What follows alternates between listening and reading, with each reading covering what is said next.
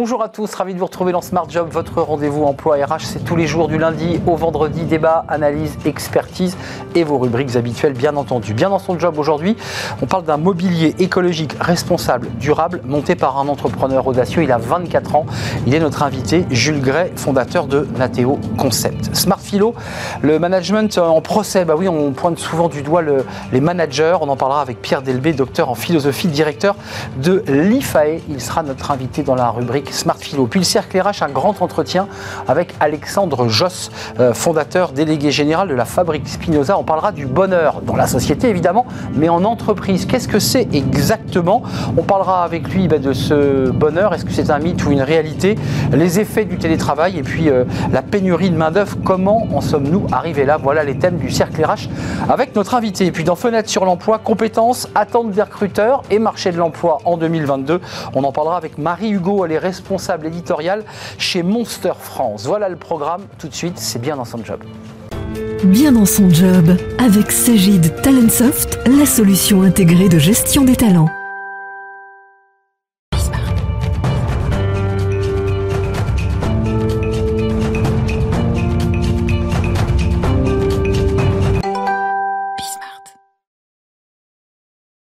Bien dans son job, euh, bien dans sa maison avec des, meubles écolos, parce que les, consommateurs recherchent de plus en plus euh, ces meubles responsables, durables, et on en parle avec Jules Gray. Bonjour Jules. Bonjour Arnaud Fondateur de Nateo Concept. Euh, on est ravi de vous accueillir. Alors vous allez nous parler de votre concept, évidemment, parce qu'il y a vraiment une, il y a une éthique dans le, le travail que vous menez, mais d'abord quelques mots sur vous. Vous avez quel âge? J'ai 24 ans aujourd'hui. 24 ans aujourd'hui. Ouais. Bah, J'ai envie de vous dire déjà joyeux anniversaire. Merci. Euh, vous avez monté l'entreprise Nateo Concept il y a deux ans. Ouais. Vous aviez donc 22 ans. Tout à fait. Qu'est-ce qui fait qu'à 22 ans, on décide de devenir à la fois entrepreneur et, j'allais dire, entrepreneur sur un marché très concurrentiel où face à vous, vous allez avoir des mastodontes, euh, je cite pas les marques, mais je pense à Maison du Monde, je pense à ces grandes marques, euh, bah, qui proposent des meubles euh, et qui pour le coup sont pas fabriqués en France. Comment ça vous est venu? Bah, tout d'abord, en fait, l'objectif, c'était de, proposer aux Français du mobilier en bois fabriqué en France. Pourquoi? Parce qu'aujourd'hui, hein, dans la majorité de ces grandes enseignes-là, on n'a pas ces produits fabriqués en France. Hein. Aujourd'hui, on est plus sur du produit d'import, qui vient de Chine, qui vient de l'Est. Et nous, aujourd'hui, enfin moi, personnellement, je connais très très bien les produits, parce que j'ai travaillé avant dans l'industrie du meuble. Et donc, le fait de connaître le produit, de savoir exactement ce que veut, ce qu'attend le client, finalement, ça m'a permis de trouver une gamme de produits, une collection. Euh, vous n'avez pas répondu à ma question parce que vous auriez pu décider, parce que vous êtes ingénieur de production, euh, vous avez fait des études, je crois, brillantes, vous dites, je deviens ingénieur, je monte en grade dans l'entreprise, et puis un jour, dans 15, 20 ans, j'en serai le patron. Vous dites, je me lance dans, dans une, une, aventure entrepreneuriale. Honnêtement, il y, y, y, a un pari, quoi. Il y a un risque. Bah, en fait, euh, ce qui s'est passé, c'est que avec le Covid, euh, on a eu une explosion des ventes sur Internet. Et je m'en suis rendu compte. Et donc moi, j'étais ingénieur de production à l'origine, dans une boîte qui fabrique des meubles, Sofamo, à côté de La Rochelle. Et je me suis dit, en fait, il faut arriver à proposer ces produits-là, ces produits fabriqués en France, sur Internet. Parce que les gens, ils nous, ils nous voient pas, nous. Donc du coup, je me suis dit, bah, avec mes connaissances du produit, euh, j'avais envie de développer moi-même aussi mon, mon, business puis de me lancer. Mmh. Et donc du coup, je ah, de, de devenir patron. Je vais mettre, je vais mettre sur Internet. Ce qui est intéressant, c'est que vous collez bien à l'esprit de la société aujourd'hui, en tout cas des jeunes, puisque 24 ans, vous faites partie de cette jeune génération, qui dit mais globalement, moi, je veux bien rentrer dans une entreprise, je veux bien créer ma boîte, mais pas uniquement pour faire de l'argent, pour que ça ait du sens, pour qu'il y ait une éthique. J'ai l'impression que c'est très fort chez vous ça. Bah, ce qui est surtout très important, c'est cette histoire d'éthique-là, mais c'est aussi le fait de, de, de mieux consommer. Hein. Parce qu'aujourd'hui, on, on, se dit, euh, voilà, on va acheter un, un meuble, mais on ne pense pas derrière à ce qu'il ce qu y a, en fait, derrière tout ça. Euh, les produits chimiques, l'école, euh, le bois, tout, tout ça, en fait, vous, vous avez mené une réflexion, j'imagine, dès le début, sur le sourcing de tout ça. Hein. Bah oui, tout à fait, parce que ça part déjà par la matière première qui est le bois, d'où ça provient, de forêts éco-gérées, hein, ça c'est l'objectif. Ensuite, bah, la finition du, du meuble, hein, la peinture utilisée, est-ce qu'il y a des solvants, pas de solvants? Nous, on est axé sur... Enfin, nous, on a la chambre bébé, la chambre enfant, ce sont nos, nos, produits phares. Donc forcément, si on met un enfant dans une chambre, on a envie d'avoir un produit qui soit... Totalement sain. Totalement sain. Mm. Et donc du coup... En plus, derrière, il y a cet aspect euh, consommation locale. Donc, on vient aller chercher des produits chez un fabricant français. Donc, on réduit l'impact carbone euh, considérablement parce que le transport finalement il est réduit à une centaine de kilomètres alors que normalement les meubles qui viennent de, de, Chine, enfin euh, d'Asie. La, la consommation des cargos, des containers, des transports. Ce qui est intéressant aussi dans votre démarche, vous êtes basé à La Rochelle, alors vous avez un bureau à Paris, mais mm. votre vrai site de production est, du côté de La Rochelle, en Charente-Maritime. C'est que vous vous êtes dit aussi, et ça c'est une autre démarche, je veux que mon sourcing, je veux que les entreprises qui fabriquent mes meubles, elles soient à côté, globalement à côté. Bah, c'était l'objectif. Parce que tant qu'à le faire bien, autant le faire encore mieux. Donc, c'est-à-dire vraiment se mettre à côté des entreprises. Nous aujourd'hui, on a, bon, maintenant on a, on a grossi, donc on arrive à, on va récupérer des produits d'un peu plus loin de, notre entrepôt. Mais euh, finalement, on essaye de développer aujourd'hui notre, notre objectif, c'est de développer, donc de concevoir des produits pour nos clients avec des prestataires de proximité. Euh, quasi 100% euh, made in France, on est d'accord 99%. 99 parce qu'après on a de l'outdoor aussi. L'outdoor c'est difficile en France, on en a moins donc euh, on va le chercher euh, en Europe. Euh, aujourd'hui c'est quatre collaborateurs intégrés chez Nateo Concept et puis ce qui est intéressant c'est que vous vous appuyez sur toute une palette parce qu'il faut aller voir le, travail que vous faites qui est vraiment intéressant parce qu'il y a des gros mastodontes. Mm-hmm. Encore une fois je ne vais pas les reciter mais vous, êtes, vous êtes face à eux donc ils ont des masses en volume, en fabrication qui, qui sont évidemment supérieures à vous mais vous arrivez à leur tenir tête même sur les prix. Comment vous faites? Là Alors comment on fait euh, Nous, on n'a pas la marge, on n'a pas besoin de leur marge en fait finalement. On n'a pas besoin de leur coefficient. Vous voyez qu'on revient à, votre philosophie. Bah, eux, ils, ont, ils doivent mettre un coefficient très important pour pouvoir faire vivre justement toute l'entreprise. Hum. Nous, on est quatre. Donc à quatre personnes, finalement, on n'a pas besoin d'avoir un gros coefficient. Donc finalement, on achète un produit au bon prix. Et vous le revendez au bon prix. Et on revend au bon prix. Donc finalement, on arrive à à ajuster tout ça et, donc se retrouver à, proposer aux Français des, produits avec un, prix euh, raisonnable. Et puis c'est surtout que derrière, on a tout un service. Hein. une livraison euh, extrêmement rapide partout en France, sous 3 à 5 jours, ça, ça existe presque pas. Un service après-vente, c'est-à-dire qu'à chaque pièce, on, se, on est garant d'envoyer la pièce de rechange sous 2 à 3 semaines. Or, vous imaginez quand le produit vient de je ne sais Impossible. pour avoir récupérer une pièce qui. Ouais, ça vous donne de l'agilité aussi pour servir vos clients. Tout à fait. Et puis après, derrière, on a, on a donc cette partie-là, oui, transport, service après-vente, ce que les gens recherchent, et aussi la, partie euh, sécurité. Aujourd'hui, on est une entreprise française. On, a, euh, on est avec des banques qui nous suivent, des banques françaises. On a la possibilité de payer en plusieurs fois. Donc finalement, on se retrouve à, être euh, en concurrence directe avec ces gens-là. Après, ce qui va être plus compliqué, hein, ça va être vraiment euh, d'aller d'être visible hein, hmm. sur Internet. J'allais y venir parce que un, de vos gros enjeux, c'est évidemment votre référencement sur Internet. Euh, en recrutement quatre personnes, est-ce que là vous êtes déjà en train de vous dire parce que ça marche bien, euh, on va embaucher, on va mettre le paquet sur le digital? Parce que c'est vrai que si vous n'êtes pas référencé très haut sur les, sites, bah, c'est vrai que c'est compliqué, vous n'existez pas. L'objectif c'est ça. Après, chacun a son métier. Le problème, c'est qu'il y a tellement de métiers dans, dans le e-commerce et pour être dans le digital que, que si on veut avoir les meilleurs, il faut recruter plein de personnes. Donc en fait, il faut qu'on arrive à trouver un juste milieu entre euh, recruter la personne qui, puisse piloter justement ces gens-là, donc avec les connaissances pour piloter ces gens-là, mais qu'après, on fasse aussi travailler, comme ce qu'on fait actuellement, des prestataires hmm. qui sont spécialisés dans chaque domaine. Vous avez, besoin de quoi aujourd'hui? De référencement, de, pouvoir exister, que la marque existe sur, sur le net? On a besoin de référencement naturel, ce qu'on appelle le référencement naturel, donc apparaître dans les premières positions de Google naturellement sans être dans la publicité. on a aussi besoin de référencement payant et de pub.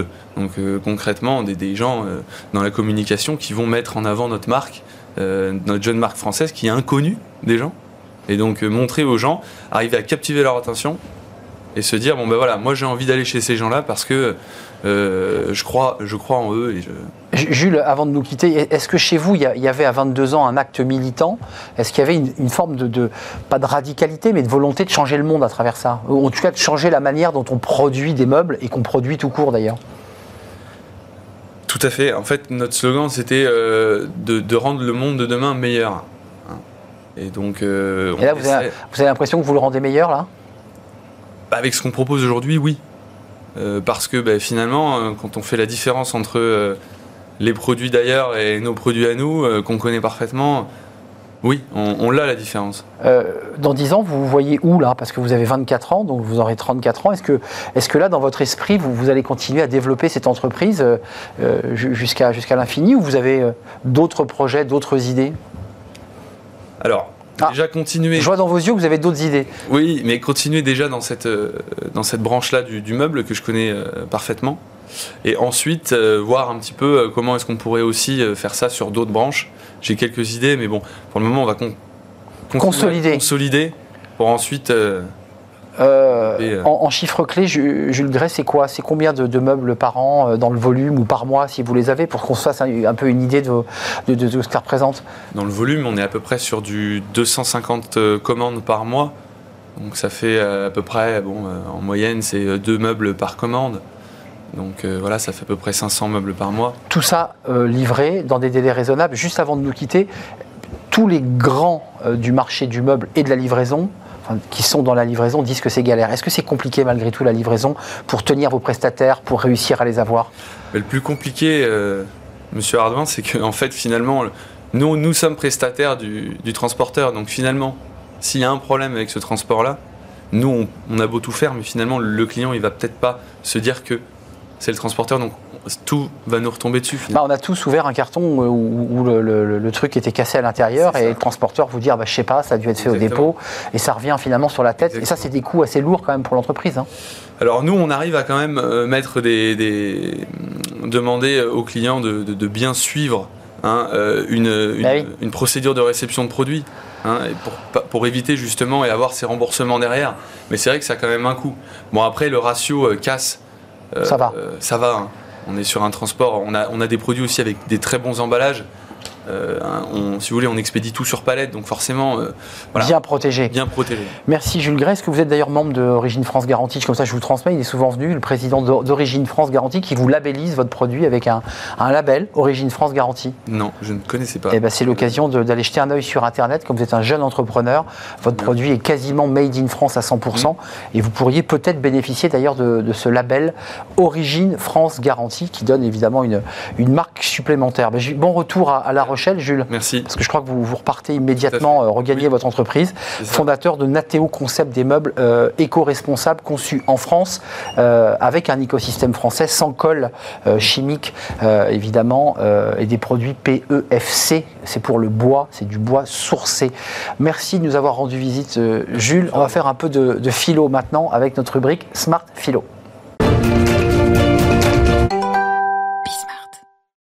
Smart Philo, on parle des managers. Bah là, on est en plein dans, l'émission Smart Job, évidemment.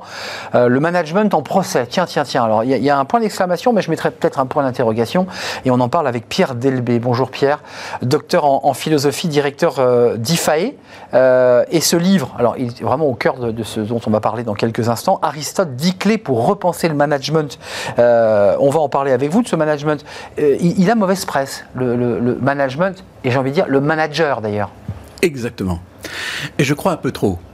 Ah oui, oui, vous, allez vous allez défendre les managers Oui, je voudrais défendre les managers parce que je considère effectivement que très souvent, dans la presse, dans l'université, euh, de l'extérieur, en sociologie, etc., on a tendance effectivement à donner, à pourfendre le management. Et souvent, c'est vrai, à raison. Je voudrais quand même défendre le management parce que je considère que le management n'est pas simplement euh, dans la domination, n'est pas simplement euh, dans la manipulation, n'est pas simplement dans la recherche de profit, n'est pas non plus dans la bêtise. Voilà, en gros, si je puis dire. Hein. Oui, parce que euh, bête, l'une des formes délectables de la bêtise contemporaine, selon Nicolas Mathieu, qui allume assez fortement les managers. Et là, vous prenez, vous, vous prenez le contre-pied, vous dites c'est un peu facile de, de tirer sur le manager. C'est ça. Euh, euh, mieux vaut allumer une lumière plutôt que de pourfendre les ténèbres. C'est un, joli euh, proverbe zen ou de Lao Tzu et que j'aime bien et que je défendrai ici. Si vous voulez, il faut jamais oublier que quand même, il existe des managers qui font bien leur boulot. on, va en parler. D'abord, commençons, parce que moi, c'est une question qui me taraude depuis euh, presque deux ans qu'on Ah oui. est là euh, à parler de- des managers euh, dans Smart Job. C'est quoi un manager? C'est quoi sa définition d'ailleurs? Enfin, C'est très flou. Alors ça, c'est une bonne question, parce qu'effectivement, la question voilà, est floue. Euh, management, je dis toujours, la management, c'est la main étymologiquement. Management, d'accord. Le manège, c'est la même étymologie que le management. Et c'est donc une conduite d'une activité professionnelle pour aboutir à de bons résultats ensemble. Et je dis bien donc qu'il y a ces deux dimensions qui me paraissent extrêmement importantes, à savoir que le manager, c'est un, c'est un, gouvernement, si je puis dire, d'une activité, c'est le fait de gérer une activité, mais je ne le fais pas tout seul et je ne le fais pas simplement dans un but d'avoir purement et simplement un bon résultat, je le fais justement quand je sais développer une coopération dans mon équipe. Donc ça veut dire que très souvent dans l'esprit des, du grand public, on va dire le manager est associé à l'entreprise, mais en fait, un manager, on peut le retrouver partout en fait. Absolument. Euh, Je pense que c'est vraiment, effectivement, ce n'est pas, si vous voulez, lié à l'entreprise privée. Le manager, c'est celui qui conduit une activité professionnelle. En tout cas, moi, c'est la définition que je donne. C'est celui qui conduit une activité professionnelle pour aboutir à de bons résultats. Oui, tout à fait. euh, ça veut dire que les hôpitaux, les associations, les fondations, enfin. Les euh, associations, donc absolument. en fait, ce n'est pas un statut professionnel, mais c'est quoi? C'est plutôt un état en fait, manager? Je crois que si vous voulez, euh, euh, il- y a, vous savez, la, la question de, de, de, de la gestion, enfin du, du gouvernement des personnes et des hommes est une question qui a toujours passionné la, la philosophie, bien sûr, depuis Platon, Aristote, etc. Donc euh, euh, il y a simplement des lieux qui sont des lieux différents. Le monde de la cité ou le monde d'un pays ou d'une nation ou d'un État est le monde politique. Eh bien, de la même manière qu'il y a des politiciens qui gouvernent la cité, il y a des gens qui, à l'intérieur d'une d'une profession, vont piloter un ensemble de personnes, une communauté, ça s'appelle des managers. Pourquoi on les appelle les managers Parce qu'il y a des spécificités, c'est-à-dire qu'il y a une culture propre. Et cette culture propre, c'est précisément la culture qui fait qu'il y a des cultures, si vous voulez, ingénieurs, il y a des cultures euh, commerciales, il y a des cultures associatives, etc., etc., avec des spécificités qui font que précisément, voilà, il y a de bons managers Euh, mais- peuvent bien faire leur boulot. On, on va reparler de votre livre parce que vous, vous- vous proposez quand même dans votre livre 10 clés pour repenser le management, ce qui veut dire qu'il y a quand même peut-être des, des axes de réflexion, mais vous dites euh, il y a quand même un vrai danger d'être sans nuance euh, sur le manager, d'être vé- véritablement une forme de radicalité sur le. Absolument. dans la exactement. critique. Oui, oui, ben c'est, le, si vous voulez, c'est le réflexe McKinsey, quoi. On dit, euh, vous comprenez, c'est sur ces grands. euh, Ou euh, un, un peu avant. Oui, alors, oui, mais alors ça, c'est administration, oui, c'est l'administration. Ouais, McKinsey, vous avez raison, c'est- vraiment. c'est les euh, Big Four. C'est, le- les managers américains euh, euh, euh, traités. Ouais, euh, ils véhiculent beaucoup de choses. Voilà, qui véhiculent beaucoup de choses et qui a une dureté managériale euh, avec effectivement un profit, une, une volonté de faire du profit, etc. Voilà, il y a, y y cette idée-là que l'humain, au fond, n'est pas véritablement pris en compte. Hum. Mais ce qui est intéressant, c'est qu'aujourd'hui, vous avez décidé un peu de, bah, sortir finalement de, de ce qu'on entend, de ce, ce qui est un peu ronronné, de, mettre, de faire un pas de côté et finalement de, valoriser le management. Oui. Euh, pourquoi? On en a vraiment besoin des managers Parce qu'il y a tout un Oui, débat oui, aujourd'hui où on nous dit, bah, attendez, on peut très bien euh, laisser l'autonomie du collaborateur sans manager. Euh, Est-ce qu'on en a besoin de ces managers? Mon sentiment, c'est que, si vous voulez, c'est toujours pareil. Dès qu'il y a une communauté, une communauté se forme, c'est beaucoup plus facile de la piloter lorsqu'il y a une personne qui coordonne. Non pas qui le chef, chef, voyez ce que je veux dire Ah, mais si, c'est tout le débat d'ailleurs. Ah oui, mais oui.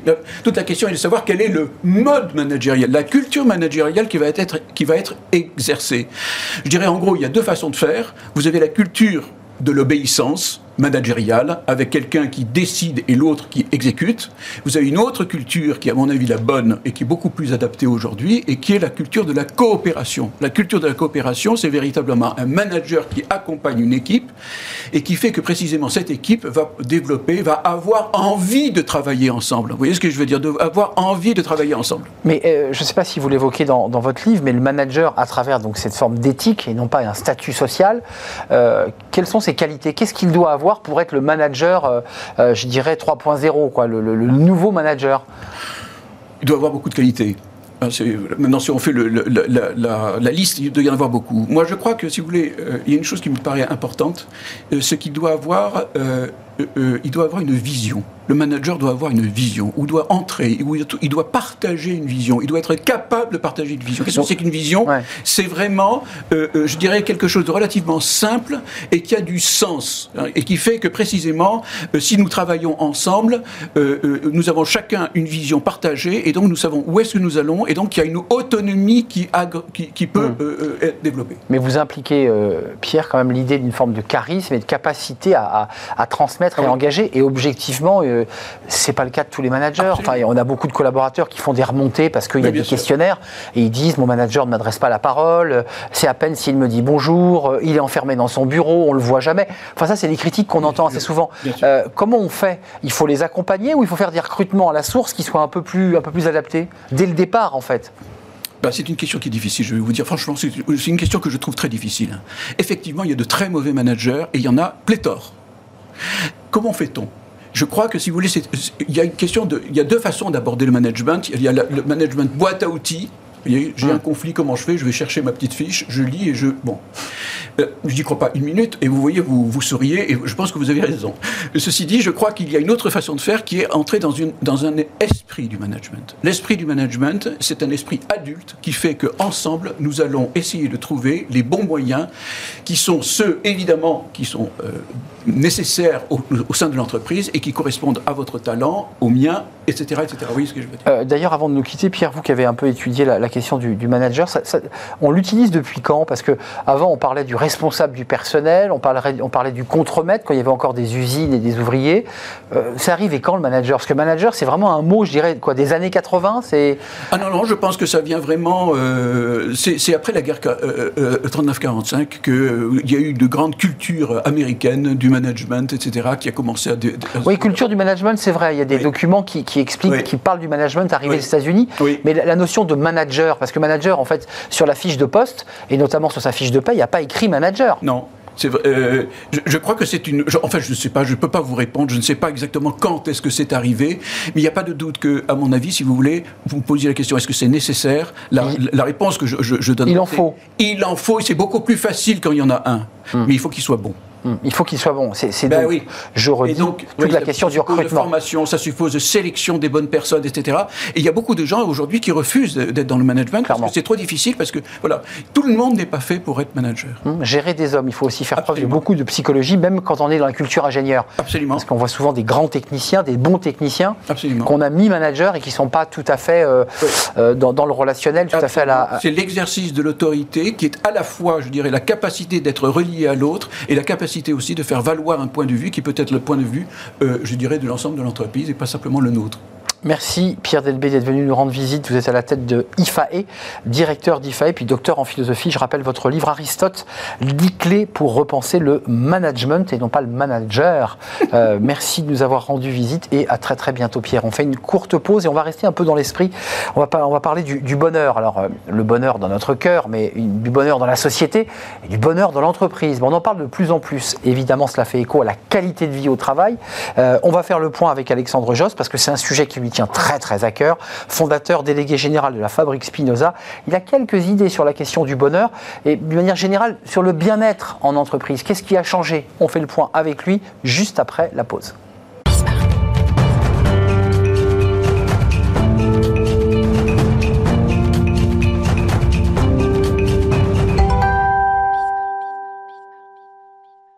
Le cercle RH est un grand entretien pour parler lors d'un sujet qui nous tient tous très à cœur, évidemment, parce qu'on court après chaque jour le bonheur. Pas le bonheur uniquement dans nos cœurs ou dans nos familles, mais le bonheur dans la société et plus précisément en entreprise. On va parler évidemment de ce, concept qui est d'ailleurs bien plus qu'un concept, hein, parce qu'il y a des organisations qui implémentent euh, cette idée du bonheur, de l'altruisme, de la bienveillance, et on va en parler avec Alexandre Joss. Bonjour Alexandre. Bonjour Arnaud. Ravi de, vous accueillir sur le, plateau de, de Smart Job. Vous êtes déjà venu euh, nous rendre visite, fondateur délégué général de la fabrique Spinoza. Alors, vous venez souvent nous parler de vos études, vous êtes venu d'ailleurs avec un travail sur la santé positive, mais quand même quelques mots sur vous, parce que euh, derrière cette euh, fabrique Spinoza et toutes les, structures, hein, on va en parler, emboîtées les unes dans les autres, avec les bénévoles, avec les associations, les entreprises, on ne sait pas trop qui vous êtes, et quand on regarde votre parcours, centralien, Berkeley, Enfin, je veux dire, vous aviez globalement, et puis euh, une partie de début de carrière euh, toute tracée. Bon, vous étiez parti pour avoir un très très haut poste dans une très très grande entreprise du CAC 40. Moi, je me demande, à quel moment euh, le train a déraillé? À quel moment vous avez changé de route? Bah, euh, pour euh, la fin de l'histoire éclaire le début. Aujourd'hui, j'ai 44 ans, 45 ans demain d'ailleurs. Ah, euh, Il y a beaucoup d'anniversaires là. Et je suis marié, amoureux, j'ai deux, deux, deux beaux enfants et, et- et je suis quelqu'un de joyeux. Et c'est ça qui, il y a 20 ans, eh bien, m'a donné envie d'explorer autre chose. J'avais euh, des, euh, des déséquilibres neurochimiques euh, positifs où tout d'un coup je me mettais à avoir chaud et à être très heureux, très joyeux. Et ça m'a donné envie de comprendre euh, pourquoi. Donc j'ai commencé à organiser des dîners avec des amis, avec des experts du bonheur, des sociologues, des sexologues, des, des maîtres de méditation, des, des, euh, des, des statisticiens. Là, vous voilà. commencez à changer de route là. Oui, des neuro... Non, c'est vraiment euh, amical, 25 copains qui se retrouvent. Non, mais c'est le début là. C'est le début de. ça. Et puis à un moment, je me dis, mais en fait, il y a une science du bonheur qui est absolument fascinante. Et il faut la faire atterrir à un endroit où, elle peut avoir un impact auprès des décideurs économiques, euh, politiques et des décideurs de, leur- de leur vie, qui sont les citoyens. C'est là que je crée la Fabrique Spinoza, en me disant que, euh, eh bien, il y a une manière d'examiner les grands sujets de notre monde de manière plus enthousiasmante. Si on interroge, euh, eh bien, le monde, l'économie à l'aune du bonheur, on produit une réflexion différente. Alors, euh, un passage chez Mars. Bon, là, je sais pas si vous aviez des bouffées de chaleur, de bonheur. Bon, enfin- C'est là que je les avais. Ah, c'est là que vous les aviez. devant des fichiers Excel sans aucune raison. Et là, vous aviez quoi? C'était des bouffées d'angoisse ou des bouffées de bonheur? Non, non, sans aucune bipolarité. C'est simplement, euh, je me suis demandé qu'est-ce qui, eh bien, dans la vie d'un individu, inséré dans une organisation et de plus largement dans une société, pouvait euh, susciter de la joie et plus largement du sens. Euh, et c'est à ce moment-là, évidemment, que vous entamez ce que vous venez de nous raconter, c'est-à-dire une réflexion d'abord personnelle, puis ensuite vous vous jetez pour créer cette, cette fabrique Spinoza. Euh, et puis vous participez euh, au rapport Attali 2 euh, sur l'économie positive. J'ai vu que récemment, là, vous êtes rentré au comité de management du MEDEF. Euh, oui, innovation managériale, innovation managériale, sociale du ouais. MEDEF, là aussi, on a le sentiment chez vous que, non pas que vous cherchiez à imposer votre idée du bonheur, euh, mais que vous dites, je, veux que cette idée euh, percole, soit diffusée. C'est ça votre, votre, votre idée? Bah, moi, je suis persuadé que les mots euh, sont, des passerelles hein, plutôt que des murs. Et donc, euh, ce qui m'intéresse, c'est de tendre la main. De tendre la main avec des termes qui sont enthousiasmants. Et euh, pour euh, parler de la commission Attali 2, ce qui m'a donné envie d'en faire partie, c'est euh, l'équilibre entre l'institutionnel et le punk. C'est euh, se Clairement. dire euh, d'un côté. L'altruisme dans l'économie. oui, c'est ça. On avait le chef d'état-major de l'armée de l'air qui était membre de la commission, Ouais, là, là. euh, euh, la- Henri Lachman, etc. Et puis, Schneider, temps- hein, Lachman. c'est ça. Ouais. Voilà. Et en même temps, eh bien, la possibilité de déployer une idée sur une économie fondée sur l'altruisme. Et pour donner un exemple du caractère non éthéré de la chose, c'est que, je cite souvent cet exemple, si on demande à des gens de jouer à un jeu de gestion de, de, de- de- de forêt, et qu'un premier groupe, on leur dit ce jeu s'appelle Wall Street, le deuxième groupe, on leur dit ce jeu s'appelle le jeu de la communauté, dans le deuxième cas, deux fois plus de joueurs coopèrent entre eux. On n'a rien changé, ni le plateau, ni les Juste règles par le mot. juste par le mot. Et c'est pour moi ça l'illustration du fait que le cadre crée le comportement. En d'autres termes, parler de l'économie de l'altruisme ou d'économie positive, ça paraît surprenant, mais il y a des effets auto-réalisateurs.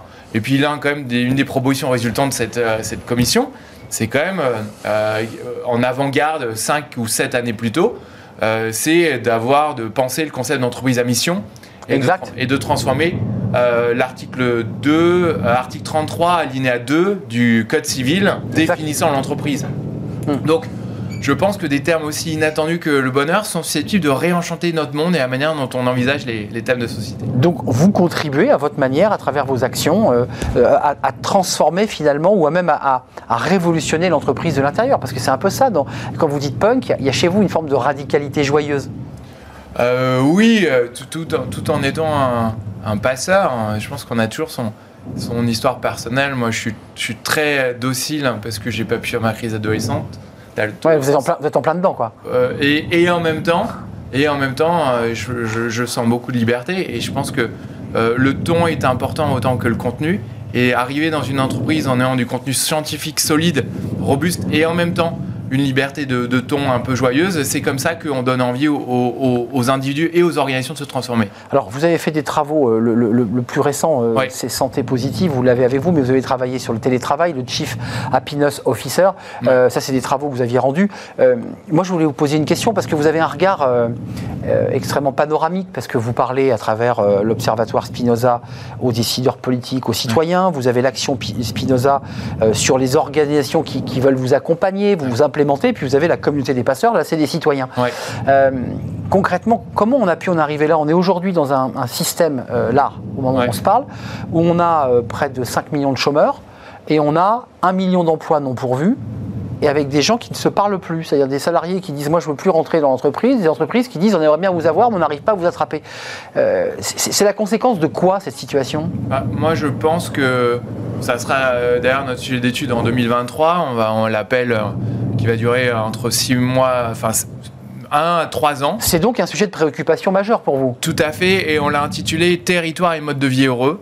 Et moi, mon diagnostic, il est simple, c'est que après deux ans de pandémie, on a euh, redessiné euh, nos préférences et nos besoins. C'est-à-dire que ce n'est pas simplement qu'on a goûté à autre chose, c'est qu'on a en profondeur transformé notre manière de voir le monde et euh, nos, nos aspirations. Et en conséquence, eh bien, euh, le sens qui était euh, sujet d'une fracture générationnelle entre les bons soldats comme moi et comme vous, génération X, et puis euh, ceux d'avant, les nouveaux Y et Z qui, Moins Voilà. bons soldats, enfin qui Moins- prennent du recul. exactement, euh, libres et, et avides de sens, eh bien, cette fracture, elle s'est résorbée et on a tous aujourd'hui besoin de faire notre, notre crise de sens. Et donc, euh, s'être interrogé sur notre couple, nos enfants, notre ville, notre entreprise, notre place dans le monde, eh bien, euh, Socrate nous dit, hein, on connaît, un homme connaît la valeur de sa vie au moment de mourir. Et ben aujourd'hui, on le fait maintenant. Et donc, euh, la réconciliation difficile entre l'entreprise et, euh, l'individu, elle est notamment sur une vision différente de l'écologie et du sens. Et, et on en est là aujourd'hui, et c'est la réflexion que vous allez porter euh, la- l'année prochaine, parce que c'est quand même, un, je trouve, un phénomène de société.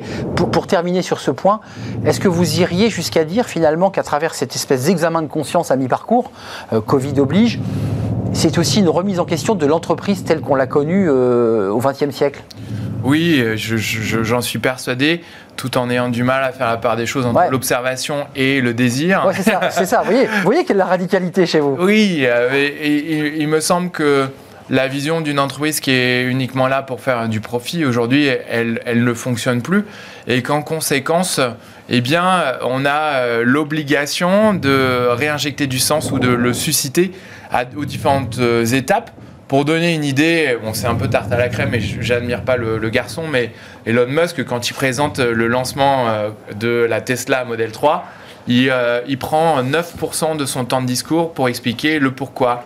Et en fait, aujourd'hui, on peut quand même se demander, un, quelle proportion du temps post-pandémie on, passe à s'interroger sur notre sens. C'est vrai. Deuxièmement, la mettre en œuvre. Et puis, le manager, euh, que euh, lui, quelle est Ah. sa proportion de, de- de- de son temps et, tout en évitant l'injonction euh, qui serait euh, euh, trop lourde, que ça soit au manager de tout faire. Non, 63% des, insi- des individus, d'après une enquête de Deloitte appelée Sens Interdit, rappellent que le sens est une co-émergence. Une co-émergence. D'accord. J'ai mélangé deux chiffres. En fait, ils disent que c'est le rôle du manager prioritairement, mais ils sont 30% à dire que c'est une co-émergence. D'accord, parce que ça me- la proportion me semblait très importante. Euh, ju- juste un mot, parce qu'on va parler du- de, de la santé positive, puisqu'on on a parlé de l'économie positive et de l'altruisme, et là Ouais. vous avez un, un document qui ressemble presque à un bottin euh, sur la santé po- positive. une œuvre d'art Ouais. Une œuvre d'art Montrez-nous, parce que, ah oui, c'est un cas du C en fait. Je, je sais. Ah oui, c'est un cas du C euh, pour, pour rappeler que nos corps ont été maltraités euh, et que euh, la, la santé mentale, tout autant que physique, euh, comment va votre, votre dos après être assis euh, toute la journée sur une chaise ainsi? Eh bien, euh, que finalement, euh, le corps et les émotions ont besoin d'être replacés au centre dans une existence qui est bouleversée. Si au moins on préservait cela, voilà. c'est Je- très bien.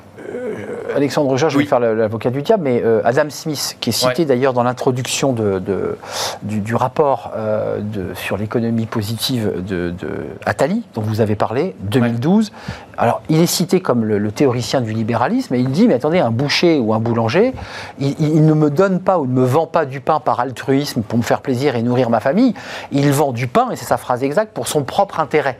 Donc il repose la base de l'économie capitaliste et libérale, qui est de dire, après tout, chacun voit son propre intérêt et va générer sa valeur en échangeant avec l'autre.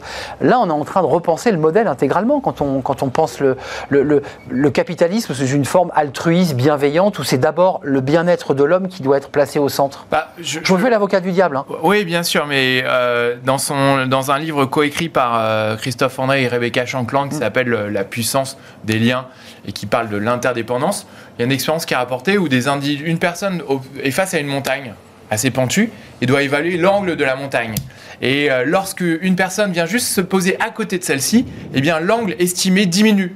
Et je pense qu'on est face, parce qu'il y a la présence d'un être humain, on est face à une montagne à gravir, en termes sanitaires un peu moins, en termes économiques un peu moins, mais en termes géopolitiques, en termes de, de sens, etc. Et ce qu'on est en train de dire, c'est on a une prise de conscience plus ou moins forte de notre interdépendance. Hein euh, vous pensez, nous pensons qu'on est le résultat de notre propre mérite. Laurier, jusqu'à Laurier sur lequel vous dormez, il a nécessité la collaboration de milliers de personnes. Et donc ce sentiment d'interdépendance, je pense qu'il est susceptible eh bien, de, de transformer l'organisation parce qu'on voit qu'on aide euh, son collègue un jour, on est aidé, le lendemain quand on est dans du nesting et qu'on arrive ou du euh, syndrome de cabane et qu'on n'arrive plus à sortir de chez soi. Euh, on on s'aperçoit aussi que cet altruisme est générateur de performance collective. Donc le message le plus fort auquel je crois, c'est qu'il n'y a plus besoin de démontrer euh, le, paradoxe d'épanouissement et de performance, mais plutôt qu'on voit que des cercles vertueux s'alimentent. Et donc, on a un nouveau modèle d'entreprise, mais de société à imaginer. Mais euh, encore une fois, ce qui est intéressant dans votre démarche, vous qui venez de l'entreprise, des grandes entreprises, on l'a évoqué tout à l'heure, euh, et qui avaient totalement changé de route, c'est quand même l'intérieur des hommes qu'il faut transformer. C'est pas uniquement les organisations et les systèmes, parce que c'est la nature profonde de l'homme, non? Enfin, C'est un vrai travail de, chamboulement quand même. Bah, dans une, non, mais je sais pas, organisation ou c'est l'homme qu'on change? Euh, ah, je suis désolé de dire ça, mais on, si je devais choisir, ce serait l'homme.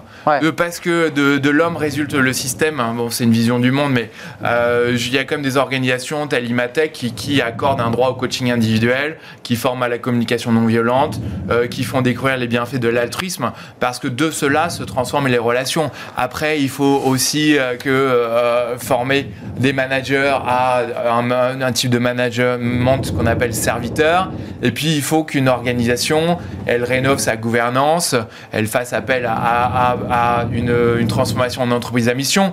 Donc on a besoin, et enfin, on a besoin de, des, pouvoirs publics. Mmh. Euh, nous, on est par exemple à soutenir l'idée que lorsque un individu devient cadre, eh bien, il doit être formé à la qualité du au travail.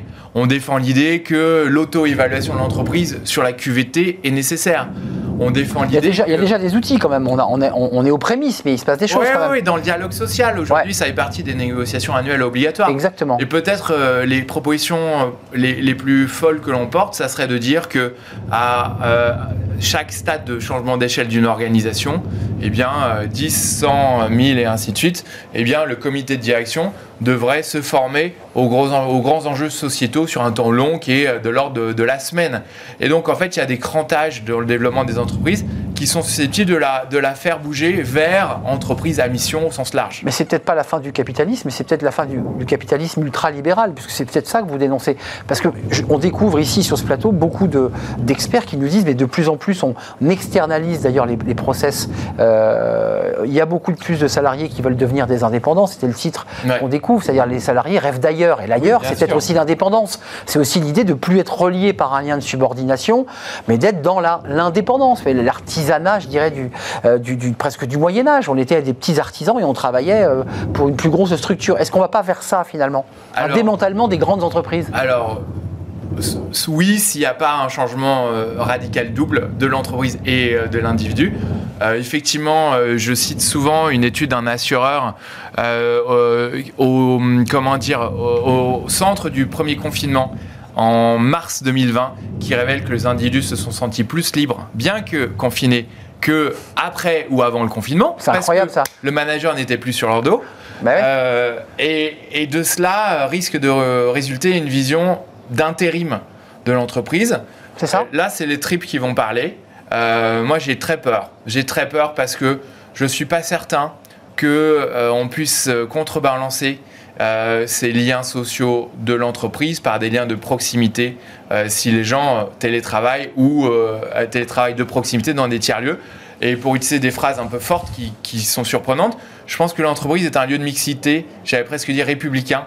Alors ça n'a pas de sens de dire ça, hein, c'est un lieu capitaliste l'entreprise, mais pour autant, on a encore, on n'a plus tellement d'endroits dans un monde où service militaire n'existe plus, vrai où euh, le- l'école euh, se voit euh, perd sa mixité sociale, où on collabore, on coexiste avec des gens qui sont différents de soi. Et si on perd ça, eh bien, est-ce qu'on va réussir, et je l'appelle de mes voeux, eh bien, au pire, à construire une, une fraternité de Un vivre ensemble. un vivre ensemble de proximité ou en ruralité. Mais, et je terminerai là-dessus, sur ce point-là, euh, on va travailler sur les territoires heureux et modes de vie heureux en 2023, parce que dans les analyses que j'ai lues, eh bien, on interroge l'efficacité, on interroge la viabilité de l'entreprise, mais on n'interroge pas euh, la qualité des relations humaines qui résultent euh, localement. On avait préparé un titre euh, sur le télétravail qu'on découvre, la clé du bonheur. Alors, on a mis un point d'interrogation, mais là, vous me douchez un peu parce que je pensais que vous alliez développer l'idée que le télétravail était quand même un, outil formidable en termes de réduction des, émissions de CO2, en termes de capacité de pouvoir gérer sa vie personnelle et sa vie professionnelle. Et vous, vous me dites, bah, je parle avec mes tripes et j'ai peur que ça casse la machine. Euh, C'est le verre à moitié vide, verre à moitié plein. Il il y a eu du positif avec le télétravail tout de même, non? Je, je- en fait, euh, à la fois, on a, des, a- on a des arguments scientifiques qui sont que le lien euh, humain est, ce qui fait le sel de, de l'épanouissement. Ouais. hein. Je, citais avec vous, Arnaud, l'étude Grant, une fois, euh, qui est la plus longue étude sur le bonheur et qui montre que ce qui rend heureux vie, c'est les liens humains. Euh, mais je crois que j'arrive pas à me détacher de la conviction qu'on a besoin d'être ensemble pour être bien et pour construire aussi. Euh, on ne fait pas une cathédrale en télétravail. Euh, et même, une cathédrale symbolique. Et euh, je- je- vous savez, hein, 70% des informations échangées dans une journée le sont de manière informelle, euh, le sont de manière sérendipitaire. On en parle dans notre étude sur les nouveaux espaces de travail. Donc je, je n'arrive juste pas à imaginer euh, ce nouveau mode d'existence tout en étant confronté à l'intérieur même de la Fabrice Pinza à des jeunes qui n'ont jamais connu que ça et qui ne comprennent pas euh, que l'on puisse demander chez nous, on est à 4 jours de présence euh, physique pour un jour de télétravail. Et donc je vois bien, je vois bien ce, hiatus et euh, je vois bien aussi cette expression qui m'a marqué aux États-Unis, le télétravail est le new sign-in bonus. Voilà, le premier, le, le bonus euh, quand on, on- on rejoint euh, l'entreprise. Hmm. Mais euh, peut-être qu'il y a un côté Ouais. un peu paternaliste, mais il me semble que, vous savez, il y a une phrase des économistes Stevenson et Wolfers dans un article qui s'appelle Mal prédire son utilité future, qui est qu'on est des très mauvais prédicteurs de notre épanouissement à venir.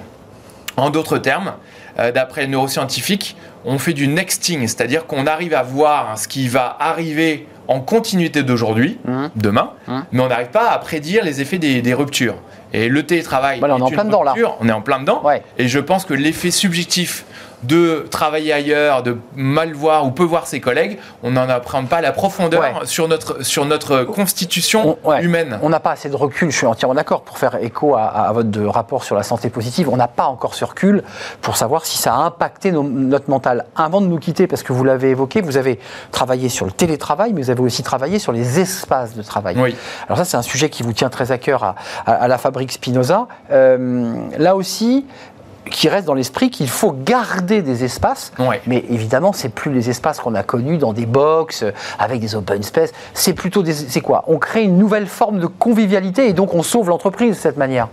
Bah, Aujourd'hui, euh, moi j'aime bien dire que euh, le travail est historiquement un travail productif individuel, qu'il est passé ensuite à un stade collaboratif avec l'arrivée de l'informatique, puis à un stade ultra collaboratif probablement à l'aune du, euh, du 21e siècle, et que là on conserve un, cette ultra collaboration, qui est que les individus dans des espaces de travail ont besoin de pouvoir trouver un lieu où se rassembler très rapidement à quelques mètres, sans avoir à réserver une salle euh, complexe, de manière complexe.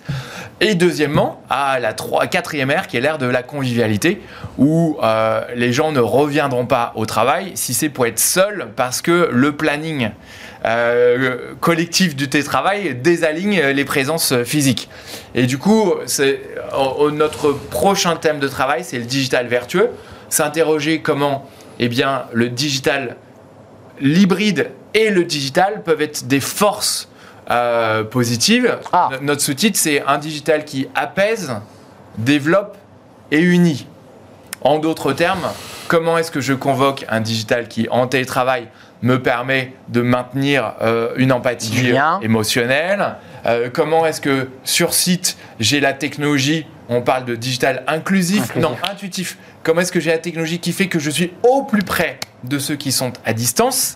Et puis plus largement, comment est-ce que le digital que j'ai dans ce lieu de travail, il permet de créer de la fraternité? Et c'est paradox- paradoxal de, de dire ça, mais on en a quand même besoin. Comment est-ce qu'on va recréer du lien humain à l'ensemble des échelles de vie? Tiens, d'ailleurs, je ne vous ai pas posé la question au début de l'émission, mais je vous la pose à la fin.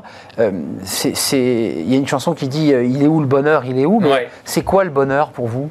Bah, euh, pour moi. C'est quand même compliqué quand même. hein, euh, mais oui, c'est parce qu'on serait 15 autour de la table, on aurait 15 définitions différentes. Oui, bah déjà, déjà euh, là, on a un petit quelque chose tous les deux parce que parce qu'on on, on s'écoute. Moi, j'aime beaucoup venir chez vous parce que vous regardez vos notes, mais vous êtes d'abord en train d'écouter ce qui se passe. Donc, Barbara Fredrickson, elle dit une des composantes de l'épanouissement, elle dit c'est des micro moments d'amour, c'est-à-dire un véritable écoute. Deux, résonance, c'est-à-dire ce qui se produit là m'affecte. Et troisièmement, émotion positive. Et c'est la plus grande scientifique euh, mondiale que je connaisse sur le sujet du bonheur. Ouais, ça, Donc, euh, et, et- et pour donner plus de crédit à la chose, euh, l'OCDE le définit en trois facettes émotion, satisfaction et sens ou, ou aspiration. Donc on peut arriver à appréhender un objet aussi intangible que le bonheur d'une manière qui est scientifique, bien que dialoguée avec euh, les citoyens. Mais pour, pour, pour euh, faire une paraphrase de ce que vous nous dites, si on le retranspose à la vie de l'entreprise, il faut que le manager ait la capacité de proposer des petits, des petits moments d'amour, c'est-à-dire d'écoute, de bienveillance et être traversé par ce que dit l'autre. Parce qu'une des grandes critiques des managers, c'est il m'écoute pas, euh, euh, me regarde pas, il me dit pas bonjour. euh, En fait, vous dites le bonheur, c'est ça, c'est simple comme un, échange et une écoute attentive. Alors c'est Un morceau du bonheur. oui, bien sûr. Je parle de l'entreprise, hein, je Ah parle oui. pas du grand bonheur. euh, Bah, Il y, a- il y a- il y a quand même euh, euh, rémunération, formation, cadre de travail, management, oui, gouvernance, toutes c'est ces pas choses-là. que de l'écoute. ouais. Non, mais, mais, mais ce, qui, ce qui permet de faire atterrir, d'incarner, de, matérialiser ce potentiel, c'est un moment, une relation humaine dans laquelle la question n'est pas que t'en es où de tes échéances, mais comment ça va? Et le comment ça va, il ouvre la porte à parfois trop de choses, mais à la prise en compte de l'existence de l'être humain, tout autant de comment le soutenir pour qu'il euh, performe au mieux, même si ça n'est pas Ouais. la simple finalité. C'est ce que je voulais dire, mais sans, sans non plus que le comment ça va soit une phrase toute faite, euh, un peu apprise en formation, pour ensuite attaquer directement. euh, bah, tiens, montre-moi ton planning. Enfin, je parfois, il, y a- il faut le faire avec une forme d'incarnation quand même. Le comment ça va. Oui, euh, Ouais, je- m'autorise ma à dire ça. Je suis, d'accord, Arnaud. Moi, la manière dont je, je essaie de le faire dans mon quotidien, c'est me demander si j'arrive euh, à certains moments à mettre mes collaborateurs avant moi. C'est-à-dire me dire, tiens, j'ai pas juste des objectifs à atteindre, mais est-ce que là, je peux me préoccuper de euh, leurs euh, conditions avant la mienne Et c'est pas si évident que ça, mais je pense que guidé par cette question, Hmm. on peut être un, un manager serviteur. Repousser nos propres égoïsmes, quoi. Oui, ou en tout cas trouver euh, l'équilibre juste entre euh, sa préservation et, et le- et- et celle de l'autre. hein. Pour rappel, le masque à oxygène dans un avion, on se le met à soi d'abord, donc il faut, il faut être sorti. Enfin, ça m'est jamais arrivé, mais euh, je vous dirai quand je- ça m'arrivera. Oui, mais euh, c'est ça la. euh, J'ai j'ai vu l'émission euh, qui précédait. Euh, ne chargeons pas trop le sac euh, des, des- des managers. Voilà. Vous, vous rejoignez Pierre Delbé qui dit attendez, levez un peu la pédale sur le, le- le- le coup de marteau sur la tête des managers parce qu'ils sont pris évidemment entre plein de cymbales. Merci Alexandre pour cet échange riche, interactif qui nous a traversé. On a vécu un petit moment de bonheur, je ne sais pas comment, comment, comment on peut le dire. Fondateur, délégué général de la Fabrique Spinoza, avec ses travaux qu'on peut découvrir, je pense, sur le site de, de la Fabrique. Là, vous l'avez amené en, en papier. Euh, santé euh, positive avec tous les enjeux, évidemment, peut-être d'ailleurs post-Covid sur euh, bah, les troubles psychologiques euh, qui traversent les, salariés, sans parler de burn-out. Merci d'être venu nous, rendre visite. On termine notre émission, Alexandre, avec Fenêtre sur l'emploi et on va parler du recrutement. Tendance 2022, non, c'est pas de la mode, c'est du recrutement. Et c'est tout de suite.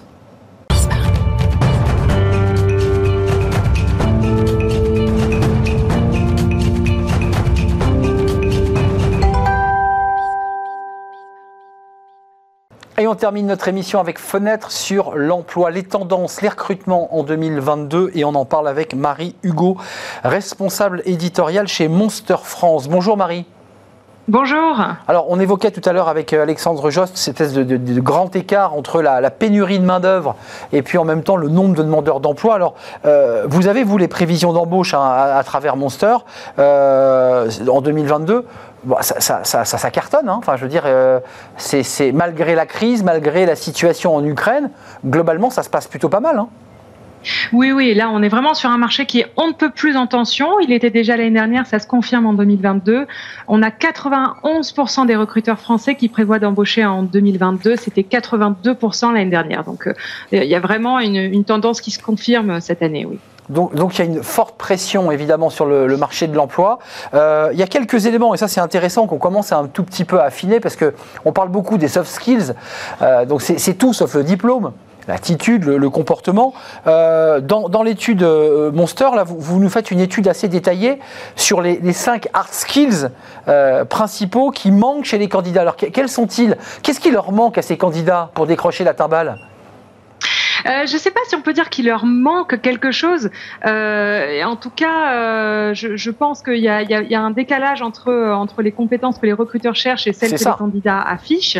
Alors, on a le travail en équipe. Hein. Ça, c'est toujours quelque chose qui est assez compliqué. La fiabilité. Euh, ça, c'est un critère qui revient beaucoup, surtout dans le recrutement des ce qu'on appelle les cols bleus. Euh, la communication, la motivation personnelle et euh, la flexibilité. Après, ça, ce sont des choses, quand on parle de skills de manière générale, qui sont difficiles à mettre en avant sur un CV. Donc, ça va être au candidat de euh, vraiment trouver les arguments pour aller à l'entretien et pouvoir exprimer ses skills justement à l'entretien. Et puis là, on a évoqué, euh, je dirais, des attitudes, des comportements, c'est ce que vous avez euh, évoqué, Marie, mais il y a aussi des, euh, des compétences, hein, pas des moindres, dans, ce qu'on découvre. ce qui domine, c'est quoi? C'est les compétences en informatique. Là, il y a une faiblesse, ça c'est très étrange d'ailleurs. Ah bon, vous trouvez ça étrange? Non, parce que quoi? C'est un problème éducatif? On n'a pas été formé suffisamment en informatique? On n'a pas été formé assez dans l'entreprise? Exactement. Alors en fait, bah, déjà ce, boom là, ce boom qu'on qu'on voit euh, dans, tous ces métiers qui sont en tension. Et on a une partie, c'est euh, dû à des boomers qui partent à la retraite et qui ne sont pas remplacés, parce qu'il y a eu moins de naissances quand même. C'est démographique, hein, euh, ça, ça s'explique comme ça. Et d'autre partie, on a vraiment un boom digital qui fait qu'il y a énormément d'entreprises aujourd'hui qui ont besoin de recruter des métiers du digital et on a quand même encore beaucoup de, de désinformation, de mésinformation sur les métiers du digital. C'est en train de changer, mais euh, mais c'est pas. Il y a, y a beaucoup de jeunes encore aujourd'hui qui sont pas du tout euh, éduqués face au métier du digital et ça, euh, ça c'est un problème aujourd'hui pour recruter. Mais c'est un problème que j'évoquais, c'est-à-dire qu'en fait, dans la formation initiale, il faudra peut-être insister aussi pour dès le départ former les jeunes, et puis j'imagine aussi dans l'entreprise, mais ça démarre aussi à l'école tout simplement. Hein. Oui, oui, complètement. Et ça, ce que je vous disais, c'est en train de changer. Mais les générations qui arrivent sur le marché du travail aujourd'hui, ou, euh, ou peut-être les générations Y qui ne sont pas forcément des digital natives, euh, ne, ne, sont pas forcément formées euh, à ces, à ces pratiques-là. Alors, Marie, euh, là, on a aussi un top 5 à vous présenter sur les situations devenues acceptables pour les recruteurs en 2022. C'est-à-dire, en un mot, euh, là, à travers ces, ces cinq situations, ils sont en train, les recruteurs, d'accepter la situation parce qu'ils n'ont plus le choix, quoi. Ils s'adaptent. En fait, euh, ce qu'on dit, euh, moi, j'ai l'impression qu'on on assiste à une petite révolution euh, de, des métiers du recrutement. C'est-à-dire qu'avant, on cherchait le mouton à cinq pattes. C'était le candidat qui allait cocher toutes les cases bah sur le CV, qui avait la bonne formation, qui avait eu les bonnes expériences dans les bonnes entreprises, une entreprise toujours plus prestigieuse, qui n'avait pas de trou dans son CV, qui restait euh, minimum deux ans dans chaque entreprise. Et ce candidat, aujourd'hui, bah, il est très difficile à trouver parce qu'il y a de moins en moins de candidats pour de plus en plus de postes. Donc, le recruteur, qui finalement peut-être avait une approche un peu rigide, un peu fermée, va devoir s'ouvrir à des candidats euh, qui euh, n'auraient peut-être pas, euh, qui, dont le CV n'aurait peut-être pas été euh, au-dessus de, au-dessus de la pile avant. Et ces candidats-là, par exemple, celui ben, qui a eu des entreprises, des, des expériences courtes, euh, qui a changé plusieurs fois de poste, ou celui qui a, euh, qui a eu un, un, un trou dans son CV, C'est eh ça. ben, le recruteur va peut-être se rendre compte euh, à l'entretien quand la personne aura l'occasion d'expliquer ça. ce- ces changements de poste, ça, ça s'explique hein, toujours. Euh, ça peut être un problème de, de fit, ça peut être un problème de, de management, ça peut être un problème de on n'a pas trouvé encore le secteur qui nous, qui nous correspondait, ou un candidat qui va pouvoir expliquer un trou dans son CV. Ça peut être dû à euh, la maladie, ça peut être dû à la perte d'emploi, ça peut être dû à, au fait de, de s'occuper Ouais, il faut de sa famille. Ben voilà. Ouais. Tous ces candidats-là qui n'avaient pas forcément la chance de, de s'exprimer euh, avant vont l'avoir aujourd'hui. Et finalement, c'est pas plus mal parce que ça, ça, ça va faire des recrutements peut-être plus intéressants et plus euh, dans l'affinité et dans le feeling Je suis d'accord. euh, sur les soft skills de ces personnes-là euh, la- auxquelles on ne donnait pas leur chance avant. Ouais, d'une manière moins mécanique. D'ailleurs, on a vu dans, dans les chiffres qui sont passés, hein, 49%, ça c'est le chiffre le plus important, bah, de ceux qui ont été interrogés, bah, ont intégré le changement d'emploi fréquent. Ça, la- Et puis le deuxième qui est intéressant, vous l'évoquiez, hein, Marie, c'est les trous, les lacunes sur le CV. Bon, après tout, ils se sont dit, bah, en en parlant avec lui, on comprend mieux qu'il est parti faire un voyage autour du monde, il a vécu sa vie, et que finalement, ça l'a fait grandir et ça, ça en fait pour autant un collaborateur compétent et performant. Euh, les, cinq critères pour terminer, Marie, euh, là, cette fois-ci, pour booster l'attractivité des entreprises. Parce que non seulement elles doivent avaler quelques couleuvres, mais elles doivent aussi se remettre un peu en question. Oui, en, fait, euh, les, candidats aujourd'hui sont de plus en plus difficiles, hein, c'est ce qu'on disait, et du coup, et, un recrutement réussi, quelqu'un qu'on arrive à attirer dans l'entreprise, et c'est quelqu'un qu'on arrive à, retenir aussi. Hein, euh, c'est c'est ça, c'est quelqu'un qui va rester dans l'entreprise. Donc les entreprises, elles vont devoir faire évoluer les postes pour les rendre plus flexibles. Par exemple, on constate aujourd'hui que le travail à distance est quelque chose qui est acquis. On ne peut pas aujourd'hui euh, proposer un poste qui soit en 100% présentiel et s'attendre à avoir des candidats euh, euh, les plus intéressants postulés.